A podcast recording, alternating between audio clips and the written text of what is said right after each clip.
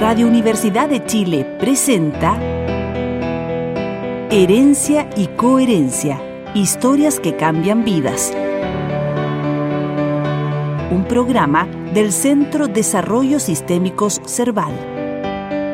Conduce Susana Muñoz Aburto.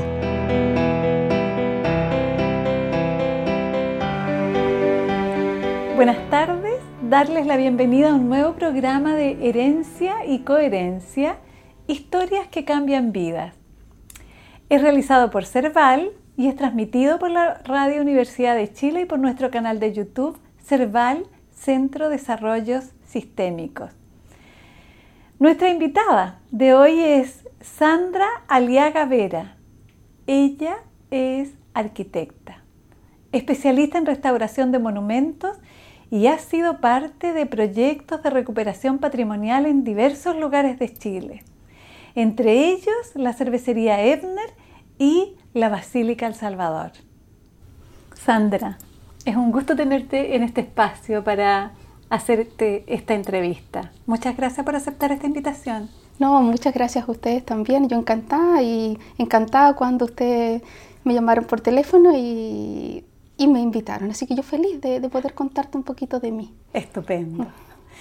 Sandra, yo lo primero que querría preguntarte, así como que me surge por la memoria. ¿Qué relevancia ha tenido o tiene la memoria en tu vida, en tu historia?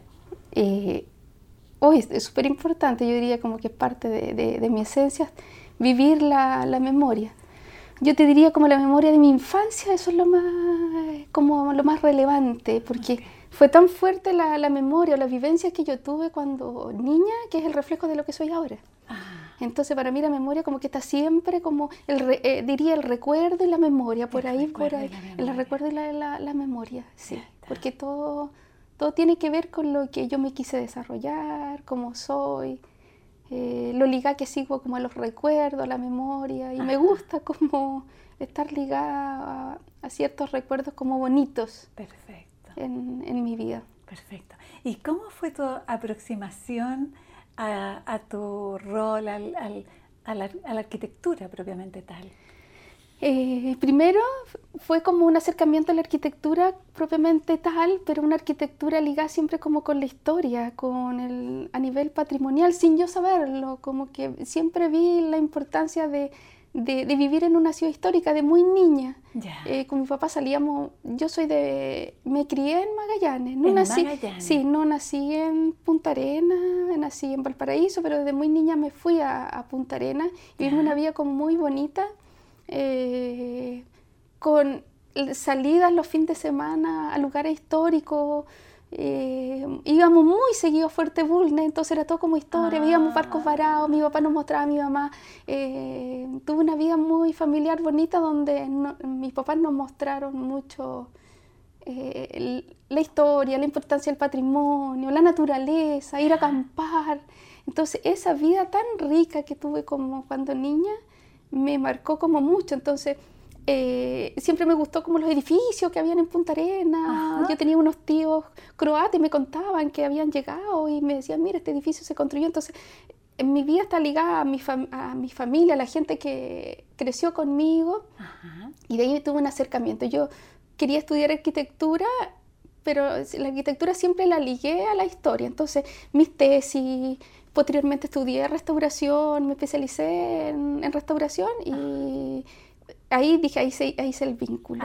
Pero primero fue el acercamiento a la arquitectura y después ya tuve mayor conocimiento ya en la universidad en que era la arquitectura más la historia. Perfecto. ¿Y la arquitectura cómo, qué traes de tu línea materna y tu línea paterna? ¿Qué de de, yo diría como de mis dos abuelos porque tenía un abuelo que, que era profesor de la Universidad Católica en Valparaíso, de diseño. Oh. E, era él. Y trabajó también como, trabajó en los papeles de Comural. Genial. Sí, entonces era serígrafo y él... serígrafo. sí, él, eh, eh, realizaba todo lo que eran las clases de serigrafía, entonces eh, él desde chica me, me colocaba unos, unos papeles grandes con acuarelas. Oh, ¿Y ese abuelo línea? De mi, de, mi, de mi papá. Paterna. ¿Y el otro abuelo? Mi otro abuelo era marino. Ya. Y siempre me contaba de, de, que navegaba. Él, él, él, ayudó a construir una de las primeras bases en la Antártica. Entonces, él, siempre vimos fotos con mi mamá de él en, la Antártica. Oh, ¡Qué potente! Sí. Entonces tuve un abuelo que... Eh, yo era de Punta Arenas y tuve que estudiar en Valparaíso. Ya. Eh, y yo estuve ligada los primeros años de, mi carrera con él, entonces me acuerdo que había que hacer maquetas y él me ayudó a hacer maquetas. la, la cercha, me acuerdo un pedazo de, de, de estructura de, cubierta y yo me la llevaba en la micro y mi abuelo me ayudaba a clavar. Y, sí, mi abuelo como, diría que lo, por, por, ese lado tuve harto acercamiento. Los dos abuelos. Los dos abuelos y las dos abuelas también, como que me, me ayudaban a como Sí. Bien. Como bien importante también, recuerdo que cuando chica mi, mis abuelos me, me, pagaban unas clases de, de arte ah. en Punta Arenas. Ah, ya, fíjate. Sí, como a los ocho años empecé a ir a una escuela de arte. Ya.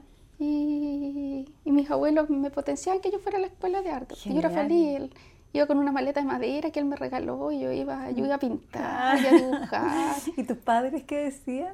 Sí, pues no, siempre me potencializaron, siempre, sí. Qué genial. Siempre. Que los lápices, los, tíos también que me mandaban, que viven en otros países, me mandaban lápices. Ah, potente. Entonces todo, como que todo siempre fue... Este, es como, como conducir, ¿no? De alguna manera, como direccionar. Sí, ¿no? Mm. y, eso es como muy bonito, porque siempre como que, que estudiar arquitectura y después que estudié restauración, eh, claro, para ellos ha sido súper importante. Cuando yo estudié restauración y me titulé de, de, la maestría en México, mis papás fueron a, recibir cuando yo recibí el título. Y me, gradué de, maestra, de maestría en, en, maestría en, restauración. en restauración. Sí. Y, y antes de eso, ¿cómo te viviste la enseñanza básica, la enseñanza media? ¿Cómo fue ese tránsito? Eh, no, bonito, porque yo estudié en, en, dos colegios y los dos colegios fueron de, de monjas. ¿Ya? En el Instituto Sagrada Familia y en el Liceo María Auxiliadora. Ok. Y no, fantástico. Y una de las cosas que alguien me preguntaba, oye, una vez me hicieron una pregunta, y bueno, ¿y el colegio habrá tenido una importancia? Porque también los colegios también deben tener una importancia en el aprendizaje y en, todo lo que uno, eh, en las vivencias que uno tiene o en el desarrollo de uno. Y sí, yo puedo decir, porque tenía un colegio y una parte del colegio era museo. Entonces nosotros, oh. nosotros veíamos cosas en unas estanterías antiguas, así gigantes. Yo, me, claro, yo tengo el recuerdo que soy, que entré al colegio y veía unas estanterías con cosas y me gustaba como mirar, mirar esas estanterías. Y que mm. tenían y cosas y fotografías antiguas. Y siempre me llamó la atención en que el colegio tenía unas fotos con, con las hermanas de cuando llegaron a, eh, finales del, 1800. Cuando llegaron a Sudamérica, ¿no? Entonces ellas como potencializaban mucho eso, como que era bonito para ellos mostrar las hermanas fundadoras del colegio. Y me acuerdo que algunas salidas del colegio, ya vamos al cementerio y vamos a ver, eh, vamos a ver dónde están descansando las hermanas. Eso en Punta Arenas. En Punta Arenas y, nos llevaban. Además el cementerio de Punta Arenas. No, es maravilloso. Entonces, también, entonces, yo vivía cerca del cementerio, viví cerca del cementerio también, entonces el cementerio es como un parque abierto. Un parque abierto. Y, mucho patrimonio también tiene. Entonces, yo creo que lo que tú dices, la memoria, sí, el reflejo un poco de lo que soy, porque desde niña recorriendo un cementerio y que te muestren, mira, las hermanas llegaron, que, te, que constantemente te cuenten mucha historia, eso yo creo que es bien importante y valorar la historia de esa región. Sí, sí. Sandra, no puedo dejar de preguntarte a propósito del cementerio, ¿cuál es tu relación con la muerte? Eh, bueno, yo creo que es una pregunta como difícil. Eh, la relación que he tenido a nivel laboral, supongamos, Eh, eh, me ha tocado realizar algunos proyectos de, de, catastro patrimonial, de cementerios patrimoniales en nuestro país. El cementerio número uno de Valparaíso y cementerios de mm, la Isla Grande de Chiloé. Oh, ahí el vínculo mayoritario, a mí el tema, la palabra muerte, digamos, es como descanso, digamos.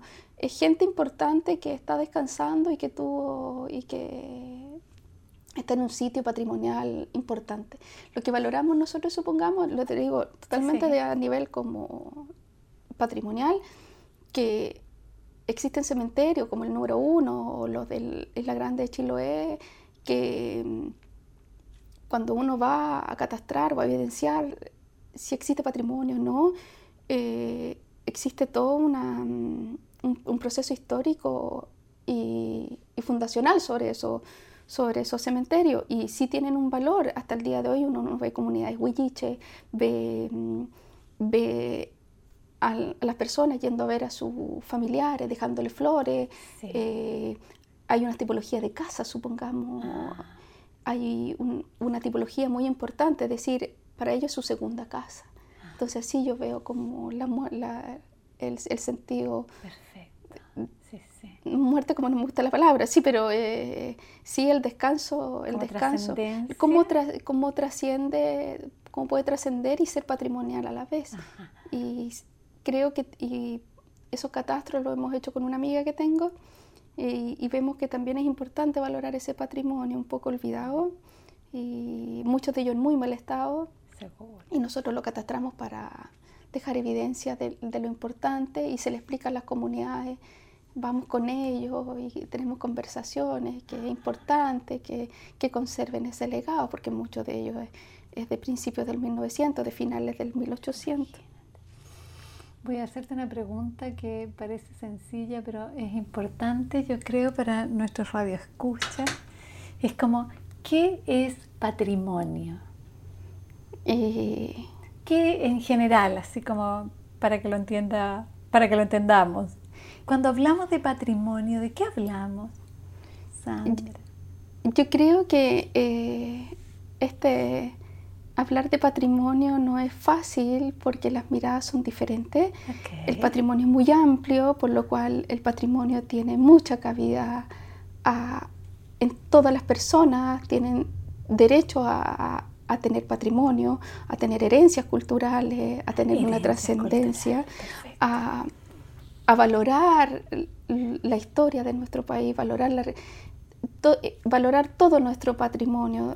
Eh, el patrimonio tiene como muchas categorías, etcétera, pero eh, claro, son herencia, herencia y legados y que son importantes destacar, no importando de, digamos, de dónde venga, de, Arica a la Antártica, por así decirlo, tenemos, tenemos patrimonio. Y yo creo que día a día eh, desde que trabajo, desde, que, desde los inicios hasta hoy veo un gran desarrollo y cada día hay mayor preocupación por las comunidades, eh, por las personas, por los niños, de, valorizar el patrimonio, de poner en valor, de identificar el patrimonio, de no perder el patrimonio. El patrimonio es una palabra compleja, pero sí es una parte esencial de todos. Todos tenemos patrimonio, todos, todos, somos parte del patrimonio.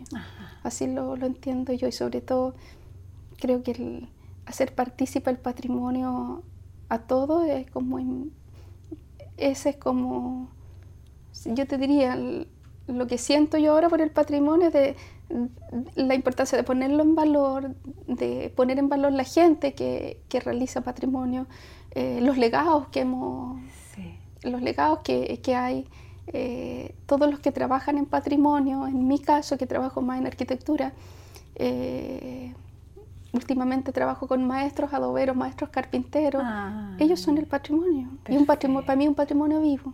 Patrimonio vivo. Así, así les digo yo. Ustedes son el patrimonio viviente de la sexta región, ahora estoy en la sexta región, de la sexta región, le digo yo. ¿Y ellos qué dicen? No, ellos dicen sí, porque yo les pregunto, a ver, le digo, por ejemplo, Alejandro, Alejandro, ¿quién te enseñó a hacer adobes? Entonces así como que empiezo y todo tiene como una herencia, indagar, una y es como indagar, lo, sí. lo heredé de mi papá, que a su vez lo heredó Claro, de... y hay etcétera. chicos jóvenes, supongamos, yo le digo, ¿y te gustó el adobe? Porque ahí ayuda, él tiene ayudante, sí, sí me gustó. Entonces le- yo le digo, ¿te gustaría algún día trabajar en esto? Porque se necesita mano de obra. Y viste, tú puedes ser los nuevos adoberos. Y así lo entiendo, ese es como... Ah, Qué bonito. Así entiendo la, la arquitectura o la arquitectura patrimonial, que hay una herencia, esa herencia se tiene que traspasar y valorizar. Perfecto. Y los, los chicos de ahora, más jóvenes, que me toca trabajar con jóvenes, supongamos, eh, que ellos logren entender que guardar una teja, que como lo estamos haciendo, guardar una madera, eh, identificar. El otro día les mostraba unos papeles murales. Miren chicos, aquí hay papeles murales de finales de, de principios del 1900. ¿Qué les parece? Miren, esto es un legado patrimonial. Ah, Y así. yo encuentro súper precioso eso. Es como tu relación como con la enseñanza y la, el traspaso de información Ah, o sí. educación. Sí, sí, yo creo que uno nunca termina de traspasar porque yo creo que uno que tuvo la oportunidad de, de estudiar o, o ver otras culturas, Ajá. eh, creo importante traer eso y traspasarlo y no quedarme yo con eso. Ok. Entonces en, en terreno como que siempre estoy yo con mi maestro. Perfecto. Trato de estar con ellos y, y estar conversando. Constantemente me, allá a la hora me van a ver conversando con ellos y, del- de, y ya cuéntame, ¿y cómo lo hiciste en esta restauración y en esta? Entonces es una conversación amena entre ellos. Yo les explico lo que, mira, mira, yo restauré de, de esta manera, así, asá, esa conversación. Genial. Entonces así creo, y que los otros maestros que, que están recién iniciándose sientan que esto, que el patrimonio es, es muy importante y que ellos van a ser importantes si, si siguen el camino patrimonial, digamos. Sí, sigue en el camino patrimonial. Sí, potente. ¿Y mm, qué significó o qué significa, eh, Sandra, eh, ser mujer en esta carrera de arquitectura y restauración y terreno? Eh, no entretenido, te podría decir. Eh, sí, yo creo que a día se está abriendo más el camino de la mujer y la incorporación de la mujer en la hora que ahora que estamos somos varias mujeres. Entonces yo estoy feliz. Genial. Sí, no. Sí. Yo creo que eh, me siento súper integrada, eh, muy respetada, eh, te escuchan diferentes, Personas. diferentes personas, Sí. desde, desde quienes lle- llevan la obra, los maestros. Eh, Uno tiene que hacerse partícipe, creo, con, ellos.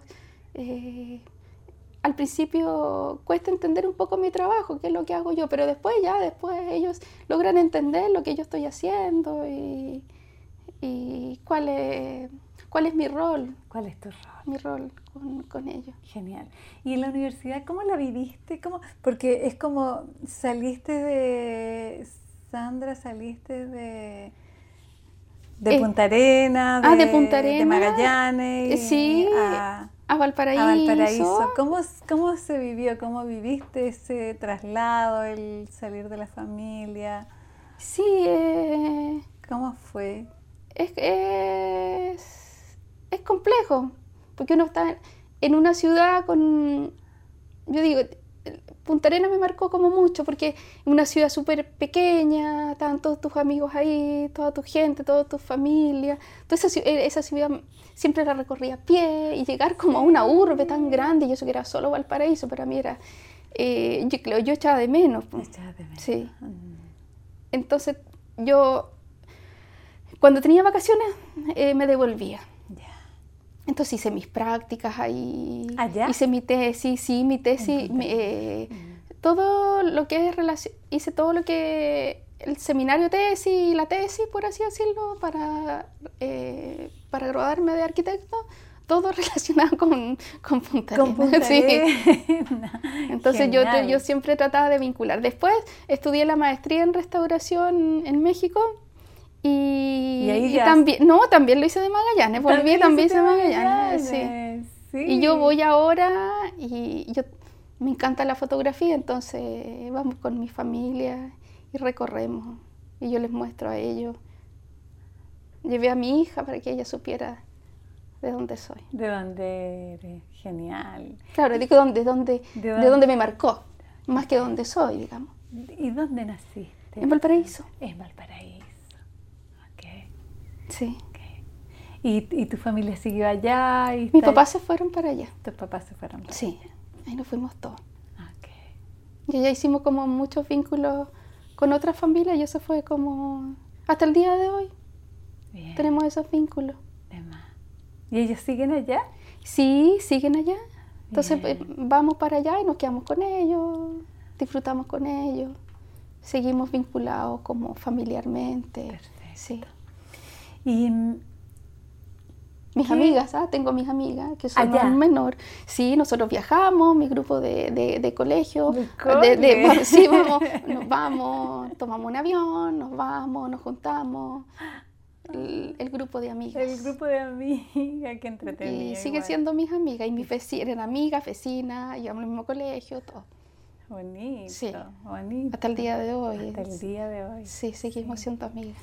Y ¿Qué valor tiene el agua para ti en términos de tu experiencia, de pensando en el mar? Sí, pues super, eh, yo creo que es súper importante el agua, la nieve, el hielo. El hielo. Y además... Yo constantemente, yo vivo en Santiago, pero como constantemente tengo que ir al sur como a a tener como ese vínculo con el sur y el olor del, del, sur. Yo llego a Punta Arenas y un olor especial, digamos. Perfecto. Sí, el viento. El viento. Yo he hecho, hecho de menos el viento. Cuando, cuando estoy en, trabajando donde estoy en la sexta región, hay un viento y yo digo, y tengo maestros que han estado en Punta Arenas y le digo, ¿qué te recuerda? El viento. Sí, el viento. Sí, yo vivo como constantemente como que eh, haciendo vínculos con, con, la memoria, como Con la memoria, sí. Harto. Mm. Entonces yo, ay, y yo como que, uy, verdad que, no sé, estuve en, en, Porvenir o en Torres del Paine con mucho viento y como que hago eso. Asociaciones, ¿no? Claro. Sí, potente. Sí. Mm. Y la transparencia los vitrales, los vidrios. Eh, bueno, me, no tengo, a ver, me, el, en relación a lo, los vidrios, los vitrales, bueno, tuve una experiencia muy bonita que fue rescatar un vitral. ¿ya? Rescatamos en uno de, de, los trabajos más lindos que, que he podido realizar eh, fue un un trabajo de emergencia que se realizó por el Ministerio de Obras Públicas, eh, un proyecto de emergencia que se realizó en la Basílica del Salvador, acá en Santiago. En, esa, en ese proyecto nosotros teníamos que rescatar muchos elementos que se encontraba dispersos, había que ordenarlo, eh, entre ellos teníamos telas, eh, cornisas, elementos decorativos, eh, pedacitos pequeños que podemos hablar así de centímetros, de un centímetro, como elementos que tenían uno o dos metros. Entonces tenía una cantidad de cosas que guardar y bueno, me llaman para participar de este proyecto, unos buenos amigos me recomendaron, eh, el MOB también estuvo de acuerdo que yo entrara y entro a una empresa constructora que se hizo cargo. Eh, hicimos vínculo inmediatamente, así que yo me armé de un grupo de conservadoras. Y conservadoras, restauradores, maestros carpinteros y maestros que habían trabajado anteriormente conmigo en la Catedral Metropolitana. Y nos armamos un grupo como de 15, más o menos, y estuvimos cerca de 10 meses guardando, tenía, ah, también teníamos unas lámparas y unas lámparas se rompieron, unas, lágrimas de, unas lámparas de lágrimas. Tenemos que guardar lágrima por lágrima, una por una. todo clasificado. Todo clasificado con, su, con, con, sus cajas, con su numeración, contabilizar. Entonces, eh, hay unas que se encargaban de, de los elementos metálicos, los otros de las cornisas, los otros de las lámparas. Y los maestros que nos iban haciendo unas cajas que fueron maravillosas, que con unas puertas, con unas bandejas, etc. Y ahí aparece el vitral, que fue lo más complejo para mí. Ahí trabajamos casi 10 personas en solo armar el andamio por dentro y por fuera, porque el andamio estaba a una altura casi de 12 metros. Oh. Entonces había que armar unos andamios especiales para subir y bajar los elementos metálicos, los vidrios en mal estado, etc. Entonces también eso fue un proyecto como también de emergencia y eso fueron las primeras cosas que nosotros realizamos. Nosotros le propusimos como equipo a la empresa, mire, esto no puede hacerlo cinco meses después, esto se tiene que hacer ahora, ahora que estamos iniciando. Y ellos aceptaron como teníamos buen vínculo con, con, las personas que guían, digamos, que están encargadas de la administración de esto de las obras y nosotros nos, nos realizaron un taller súper, muy, un taller cerrado, etcétera, y nosotros dijimos, ya vamos a empezar este trabajo, y lo primero que hicimos fueron unas charlas a todos los maestros, no solamente a mi equipo. Ampliado. O sea, ampliado. Los que hacían unas perforaciones en los pisos para estabilizar, los que trabajaban con fierro, y les mostramos lo que íbamos a hacer. Y después, posteriormente, les mostramos cuando ya estábamos en proceso. Entonces hicimos un vínculo y unas charlas explicativas para que todos entendieran. Pero lo que, lo que, más recuerdo, como que con la imagen que me fui, me iban a dejar cualquier cosa que encontraban. Mire, encontramos esto, ¿le sirve? Encontramos esto. Ah, todo, Entonces nosotros teníamos unas bandejas y que de ellos que iban dejando cosas. Pero sí fue como muy complejo el el trabajo no lo hago yo, lo hace el equipo. Yo tengo un rol solamente con ellos. Sí, Pero los maestros, los técnicos, los conservadores, eh, fue un tremendo equipo que fue sacando bandeja por bandeja. Fuimos desarmando un vitral que por proyecto había que desarmarlo y guardarlo. Y se guardó todo. Pero ese, ese es mi vínculo, rescatar cosas eh, que no sufran daño, ni el elemento, ni nosotros suframos algún riesgo de caída de cualquier cosa, eh, resguardamos todo, se tiene que resguardar y se hace muy delicadamente, son procesos muy lentos.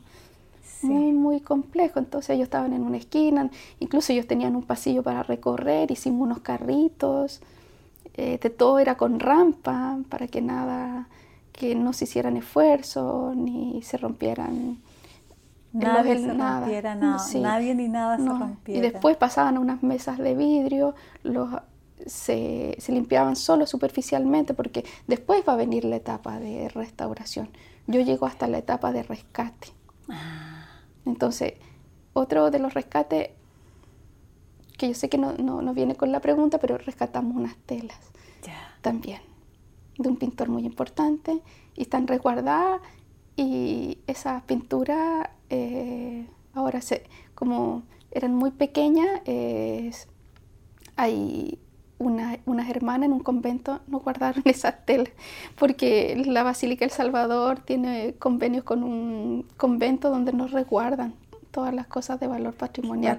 Y también eh, tuvimos que llevar imaginería religiosa que la más grande tenía 2 metros 40 no fue no yo creo que sufría mucho de ver que no le pasara nada, pero se hicieron unas cajas especiales, se limpiaron, se habían unas como posterior al terremoto del 2010 quedaron dañadas, estaban muy arriba, nosotros las bajamos, eh, hicimos un sistema para, para bajarlas, para descenderlas muy delicadamente y después se hacen unas cajas especiales y se cubren, eh, es un gamo, habían pedacitos de de, de manito que estaba un poco fracturada, nosotros hacemos eh, le hacemos una consolidación de emergencia. Como entablillar una Como entablillar, sí, un poquito menos, menos invasivo, pero son puros procesos de conservación y ahí había una, una conservadora a cargo de, de, ese proceso y ella estaba con las imágenes. Estaba todo el día con sus imágenes y después entra, entra el técnico en restauración y los maestros a hacer las cajas. Entonces, y sí, debo decir que ellos eran como amigos porque... Estaban todos en, todo el, en, el rescate. Y, ya se conocían antes, entonces ya venían, ellos se conocían del 2014 y esto fue el 2018.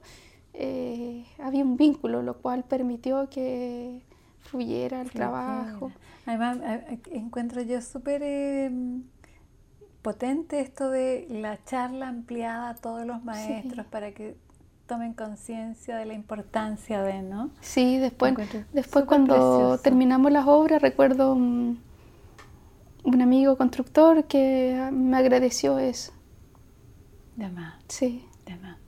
Y, además lo ligo como con el con la formación de, la, del colegio de monjas, que a propósito de ir, como puntada puntada haciendo. Y ahí te quiero preguntar eh, Sandra, el tiempo. ¿Qué significa el tiempo para ti? Eh, en general, así como... Me dan ganas de preguntarte el tiempo y el espacio, pero, pero tú puedes ampliar. Sí, yo creo que para mí como el, concepto de tiempo, como aprovechar eh, cada momento que... El tiempo es tan corto, siento que, que uno tiene que hacer muchas cosas. Entonces me pasa eso, que, que siempre tengo la necesidad de hacer cosas, de viajar, de, observar, de, de, llevar a mi familia y que vea, que, vea lo mismo que veo yo. El, tiempo para mí es como súper valioso, entonces siento que, eh, que el tiempo que pase muy rápido me, me problema un poco, entonces como que soy súper acelerada y todos me conocen porque es como que es, siempre como que soy muy acelerada y todo, pero yo creo que es, la, eh, es las ganas que tengo como de hacer cosas, de, de, apoyar a gente, de, vincularme.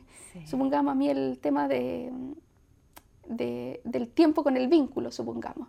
Eh, eh, de, viajar al sur o, o, me ha pasado que yo tengo una necesidad de ir a México por así, porque también estudié, para mí también fue súper importante México en mi educación, súper. y sigo hasta el día de hoy liga con, con mis amigos mexicanos. Entonces, también México, también, si tú me dices el, colegio, sí, me di, el colegio María Auxiliadora, sí, me di una tremenda formación, pero haber ido a México me abrió el mundo patrimonial y el respeto. Y el respeto. Entonces, yo creo que si tú me dices el tiempo, eh, el, tiempo para mí es muy, demasiado valioso, pero eh, el tiempo está ligado en, que uno, eh, para mí no tiene que pasar el tiempo y que no, no dejar de hacer cosas y de, y de hacer cosas interesantes. Entonces cuando yo pienso, ya, me llaman para algún trabajo, y digo, ya, ¿va a ser o no? Pucha, que sea interesante, como que, les, digo, sí, yo les digo a quienes me llaman, eh, entonces cuando se me cuando veo que algo es interesante y hay vínculo y todo, yo voy a encantar, digamos. Sí tengo que tener como un feeling con la gente. Con los equipos. Con los equipos, ah, sí. Bien. Yo pensaba en esto del tiempo que lleva rescatar lo que tú me mostrabas, así como rescatar un pitral, que es como, y primero tal, y luego tal, y después el andamio, y después sacar, y después es como es como, es como entrar en otro tiempo. Sí, mira, qué, qué bueno que me digas eso, que digamos que me, me acotas lo que tú me estás preguntando. Eh, supongamos, eh, todo tiene un tiempo. Me tocó hace poco ir a Río Bueno, que estamos haciendo un, un, proyecto con una oficina que me llamó y una casa que se quemó, no había nada. y el equipo con el que íbamos decíamos, miren chicas, tenemos que tratar de, de ver qué es lo que hay debajo de lo que está quemado. Iba también con un conservador restaurador que siempre me ha ayudado mucho también. El equipo que a mí me ayuda mucho me fortalece, siendo súper... Ellos son los que son mi, mi, puntal, digamos, todos los que me apoyan. Y, y en ese descubrimiento teníamos dos o tres elementos, unas balaustras, un acceso, pero descubrimos los colores. Entonces yo le digo, hay una niña que hace como la estratigrafía ya, tómate todo el tiempo, pero tenemos que descubrir, entonces ella está así. Y siempre nos dice, ¿por qué van tan lentos? ¿Y por qué es tan lento todo lo que ustedes analizan? Porque nosotros estamos, miramos una madera, le sacamos la primera parte, decimos, había una madera con calcinada, con carbonización. Estaba carbonizada completa. Entonces fuimos sacando las primeras capas y descubrimos. Y ahí, todo, y ahí el conservador aplaude, dice, ya, aquí eh, era roble, es roble pellín. Pero un pedacito así, chiquitito, lo vamos descubriendo. Entonces va una niña que va haciendo el trabajo de descubrir las capas y nosotros descubrimos. Pero es un trabajo lento y minucioso, pero, pero logramos descubrir cosas. Entonces, supongamos, mi trabajo es como de mucha observación, eh, de tomarse el tiempo y ver el objeto, mirarlo, mirarlo con una lupa, mirarlo con un microscopio. Entonces también me tocó ir a otro, pienso en otro proyecto que me tocó en Isla de Pascua, que me invitó una amiga a participar, donde los recubrimientos estaban recubiertos de conchitas. Entonces yo con el microscopio logré ver lo que no podían ver mis, mis ojos bien y aparecen todas las conchitas enteras en el microscopio. Pero hay que darse el tiempo de estar mirando. Entonces, si tú me dices, sí, el tiempo en la restauración, si tú me dices, todos me preguntan, uy, qué es lento la restauración, sí, tiene otro tiempo, pero hay que organizar las obras, ese otro punto. Sí, pero tiene la restauración, analizar el patrimonio, tiene... Tiene otro tiempo. Eso es otro tiempo, porque uno tiene que estar pensando que, supongamos, en el muro que te decía, donde había muchas capas de pintura y logramos ver un café, habían cinco o seis capas. Entonces hay que darse el tiempo para saber, ya, ¿cuál es la capa 1, la capa 2, la capa 3, la capa 4, la capa... Ya, esta es la capa final. Y aquí llegamos al muro, aquí llegamos. Ahí llegamos al muro. Ahí llegamos al muro, ya no había más. Entonces mm. tiene un tiempo de, de, reflexión. Sin duda, sin duda. Sí. Y eso como de alguna manera da cuenta también de la historia de ese muro, ¿no? Claro, yo digo, siempre todos dicen, los muros hablan, los muros hablan. Claro, porque están hablando de, de, su material, de, de sus colores. sí. Y es un poco lo que hago en, constantemente en mi vida laboral, por mostrar, mira, detrás de esto había esto, esto. Hay que rescatar de esa manera los estudios que me toca hacer mucho a mí, de buscar el color, de encontrar una madera debajo de algo que está calcinado, es para decir que ese elemento sí se puede rescatar y sí encontramos el color y llegar a los elementos originales que nos ayuden a rescatar y el patrimonio. Pues esa es la importancia de encontrar, ojo, mira, era eh, así originalmente era, valoricemos. No lo tiremos. llegar a lo esencial, ¿no? Que es como... Para mí no es una ruina, es, eh, es magia. Es magia. Entonces, sí, está arruinado, sí, está arruinado, pero se rescata y detrás está su color y lo vamos a restaurar. Ah, perfecto. Eso. Perfecto. ¿Y los colores? Ay, sí, yo creo que es una de las cosas como que últimamente he tenido como harto vínculo con, con, el tema del color. Eh, me estoy encontrando con una arquitectura que tiene mucho más color eh, me tocó una casa acá en el centro de Santiago, donde todas sus vigas estaban con policromía, muchos colores, con azul, con café, con amarillo. Eh, debajo de, muros que tú puedes ver blancos, empezaron a estar llena de colores. Entonces el vínculo que hemos tenido últimamente, que he tenido en los últimos años, ha sido súper fuerte, porque yo eh, estamos acostumbrados a una arquitectura un poco más sobria, pero me ha tocado ver patrimonio donde la arquitectura sí tenía color y ese color hay que rescatarlo. Muchos de ellos hablamos como de colores ligados a pigmentos, minerales, y eso es como, wow, así Total. ahí sí he tenido la ayuda como de, dos conservadores que han sido claves en esto, en mi formación. Y ellos son conservadores de la Universidad de Chile también, que hacen profesor, son, eh, son profesores del, del, magíster. Y ellos sí han, han sido un pilar, ellos dos desde 10, 15 años. o sea, eso da cuenta que hemos tenido, al menos hemos tenido una historia llena de color. Sí, sí.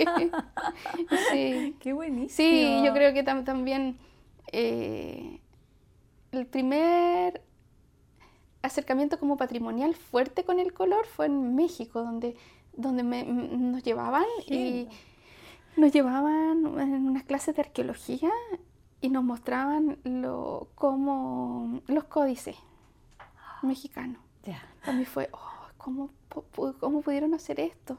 Y cuando iba a esos museos mexicanos llenos de color, y después yo vivía cerca de la casa de Frida Kahlo. Para mí era lo máximo. No sé cuántas veces fui a la casa de Frida Kahlo. Después ir a ver los murales de, de- de, eh, de Diego Rivera, de Siqueiro. Imagínate. Para mí era como ya, oh, ya, mis ojos no pueden ver más color.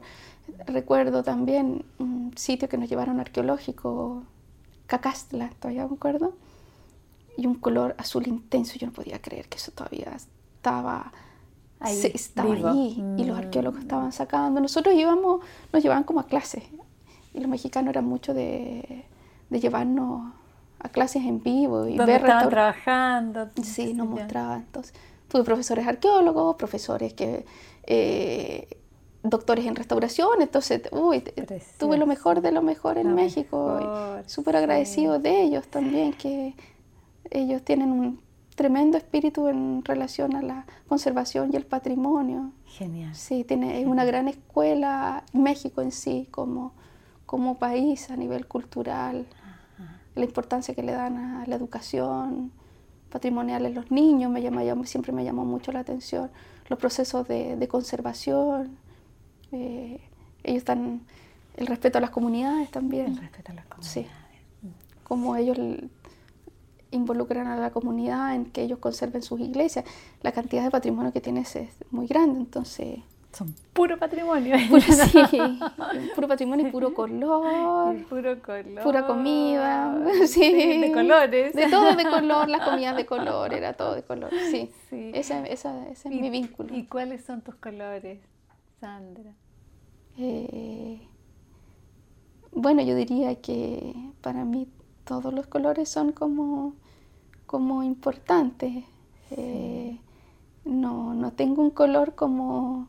¿Que te llame más? ¿No? No, No. Mm, bien. todos son importantes. Toda la paleta. toda la, la paleta. Ah. Que no me guste es otra cosa, pero son importantes. pero son, sí, con el tiempo he logrado entender y decir, mira, ¿por qué esta mezcla con esto? Y no me hago cuestionamiento, porque eso lo pintó un pintor. Y ahí está la importancia, digamos, Sí. de la técnica, de la obra. Sí.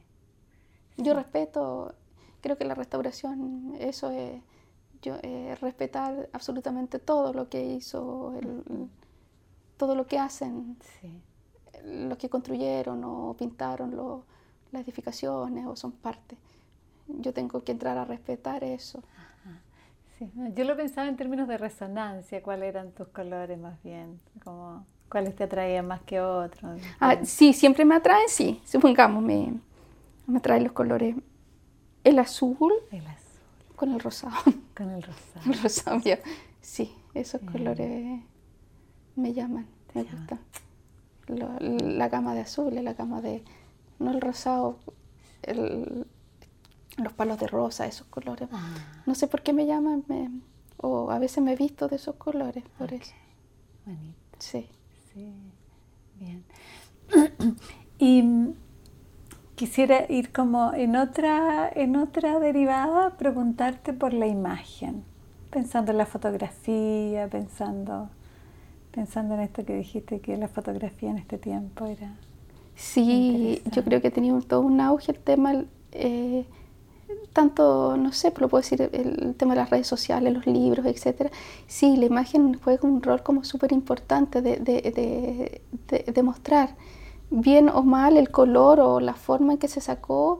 Creo que de, de la relevancia fotográfica de, de, de mostrar paisajes, naturaleza, colores colores. mostrar lo- la, no sé, de repente uno, me tocó hace poco estar en, en el sur, en Lago Ranco, el contraste que tenía entre el verde y el azul, y yo lo miro ahora miro Santiago así como, así como yo digo, ¿cómo podía creer? Sí, yo digo, oh, qué, qué fuerte, sí. No, y yo digo, eh, y uno estuvo con esos colores así fuertes, intensos, cambios de, cambios de tonalidades, no sé, los verdes, con más los celestes, era, yo miro la fotografía ahora y digo, uy, qué, qué espectacular los colores. Ah. Eh, cuando yo tomo una fotografía, sobre todo últimamente que he tomado muchas fotografías de, de casas de madera, eh, de tomarla la pátina del, del edificio, Ajá. la importancia. Entonces, todas las casas de madera me gustan. Entonces, Toda la casa de entonces, madera, como la madera, la en sí. Entonces, también para mí como súper importante mostrar una buena imagen porque ahí uno mu- muestra los valores. No siendo, de- no siendo la, la- la casa más grande o más patrimonialmente más llamativa, Sí. la casa pequeña también la tiene. Y puede tener detalles o similares o de menor calidad, pero la tiene. Entonces creo en esa importancia de, eh, de valorizar, sí, hay patrimonio muy importante, eh, pero también creo en este patrimonio más vernáculo, más. Realizado por las propias comunidades, no sé, sí, o que la gente va, me encantan esas casas que repercuten cosas, que, que sacan imágenes de alguna y lo copian, no sé, pues hay elementos decorativos en metal y las casas patrimoniales más emblemáticas tienen y ellos lo hacen en pequeño, pero Ah, y eso últimamente eso ha Sí. sido como lo que me, me ha llamado la atención, mira, esto lo tiene. Cómo se multiplica. Mm. Sí, y también es valorable Como patrimonialmente. Sí, la imagen, yo creo que la imagen para mí es, eh, relacionado con la fotografía, es, sí, súper importante. Y la imagen también que uno logra en las restauraciones también, qué imagen tiene que ver la gente Sí. de lo que era el edificio, que se vea el ladrillo, que se vea la madera, no sé, o que se vea el metal, Es como que se asome lo esencial. se asome y que, que reviva, claro. Y que reviva. Sí. Genial, genial.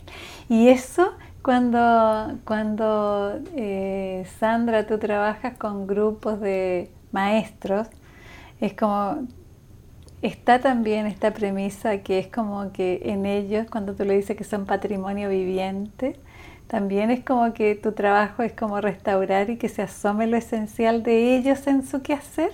Sí, porque eh, ellos, ellos, ellos cuando, no sé, yo veo, a- me ha tocado lo- los grupos de canteros, Sí, he trabajado con los canteros con la piedra. en la piedra, con ojalateros que repercuten todo, que, que, que hace que vuelven a, a- o a imitar o trabajar, o me restauran, me han restaurado tejuelas pequeñitas y me las restauran nuevamente, o los adoberos, los carpinteros, Los carpinteros. los técnicos en restauración.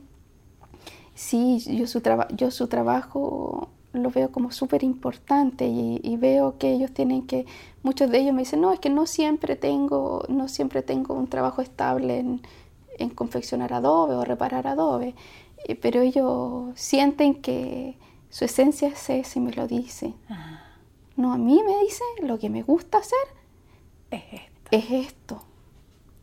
Esto es mi... Y no se lo pregunto yo, lo dicen solo. Lo dicen solito. Lo dicen solo. Entonces eso es que se nota porque muchos de ellos ya son un poco mayores, entonces tratan de explicarle a los más jóvenes.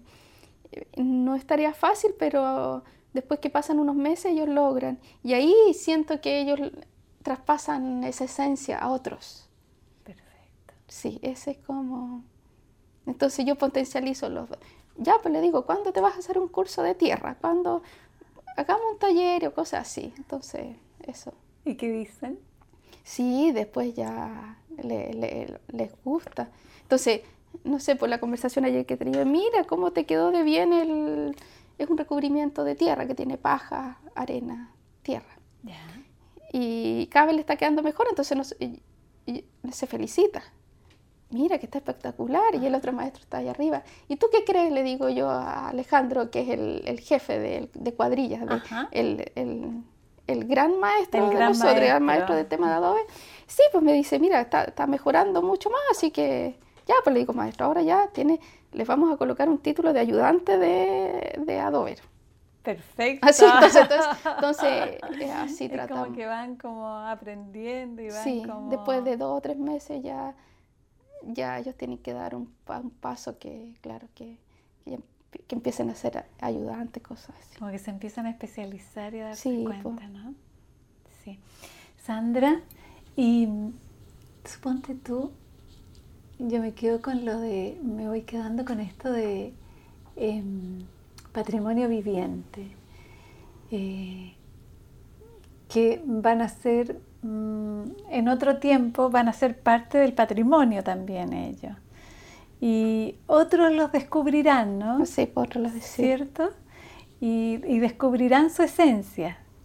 Entonces yo pensaba, en ese tiempo, ¿qué descubrirían de ti? Hoy Ay, qué difícil. No, nunca me he hecho esa pregunta.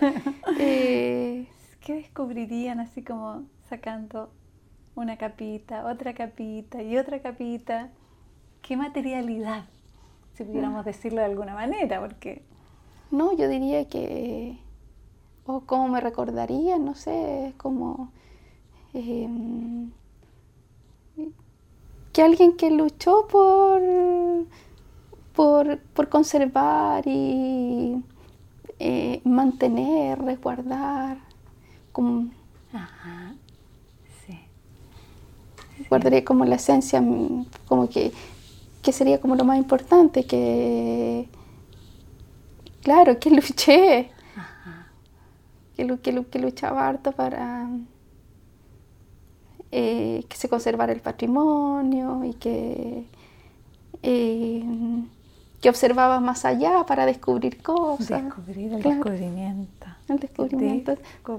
Sí, de, estar descubriendo. Sí, como cuando tú dices una, una capita y otra, capita y otra capita hasta que de pronto aparece el roble, así como... Claro, eso, los colores, las Los colores, así como una capita de pintura, otra capita de pintura, de pronto así como... Sí. Mm, bien, bien. Y quisiera preguntarte por el espacio. ¿Cómo te relacionas con el espacio? Eh, la verdad que eh, yo soy como una persona que constantemente necesita viajar para allá, para acá, para, allá, para acá. Sí.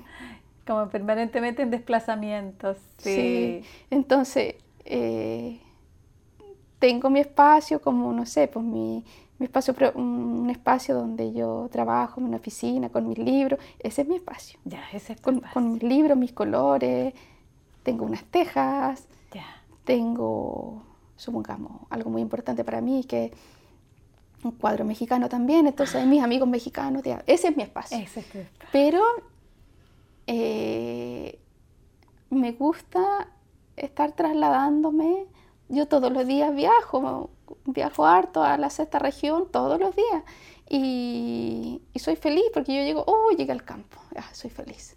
Voy a Punta Arenas y soy feliz. Y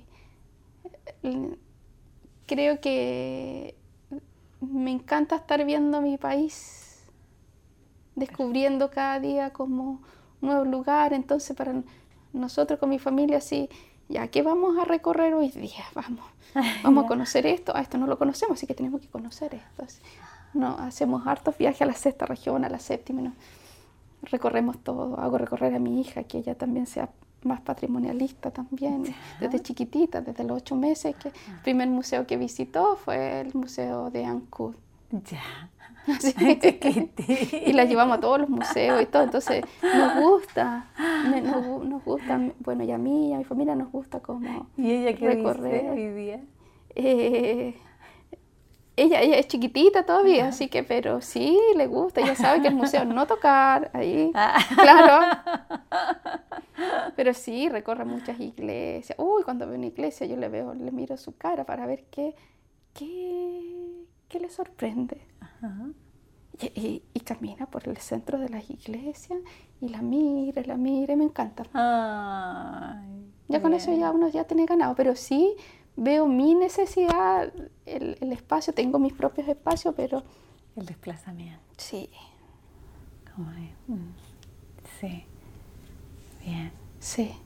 Es muy, muy, es muy, eh, es constantemente algo que, que necesito estar observando, mirando, conociendo. Veo una necesidad súper grande de que uno que es que es súper importante conocer el país, nuestro país y todas sus culturas. ¿Cierto? Sí, súper. Bien.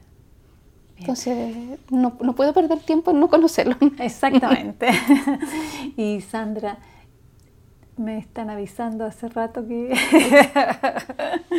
pero quisiera preguntarte, yo creo que voy a ser reiterativa, pero es como el valor de las raíces para ti.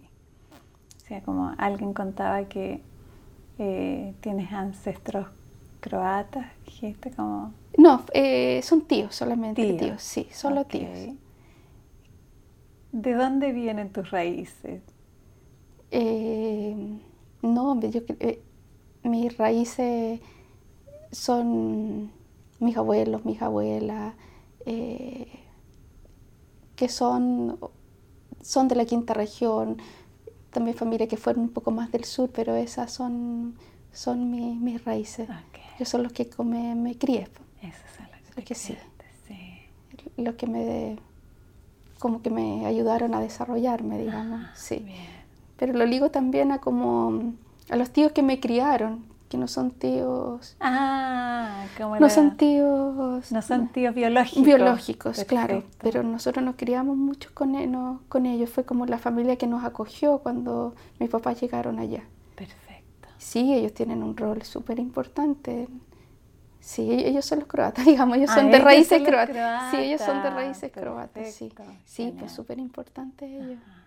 Bien, bien. Pero se, creó un vínculo sin ser, sin ser... Biológicamente familiares, ¿no? Claro. ¿Y qué valor le das a esos vínculos, en general a los vínculos? Porque eres una tejedora de vínculos, eso. sí, pareciera. Pareciera. Sí, eh, pero que yo, que yo no, no, me lo. No es, una, no es algo, que, algo que me nace nomás. digamos, No, no, no, lo pienso. Exactamente. Eh, no, importante los vínculos.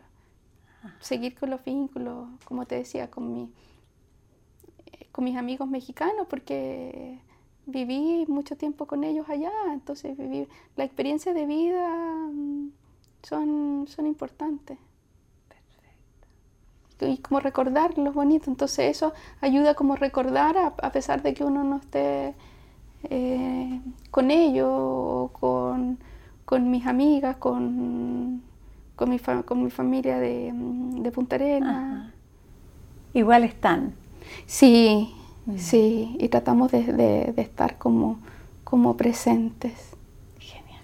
Sandra, gracias, muchas gracias. No, gracias a ustedes, así que ha sido como una, una linda conversación, así que muchas gracias a ustedes también por la invitación. Radio Universidad de Chile presentó Herencia y Coherencia, historias que cambian vidas un programa del Centro Desarrollo Sistémicos Cerval.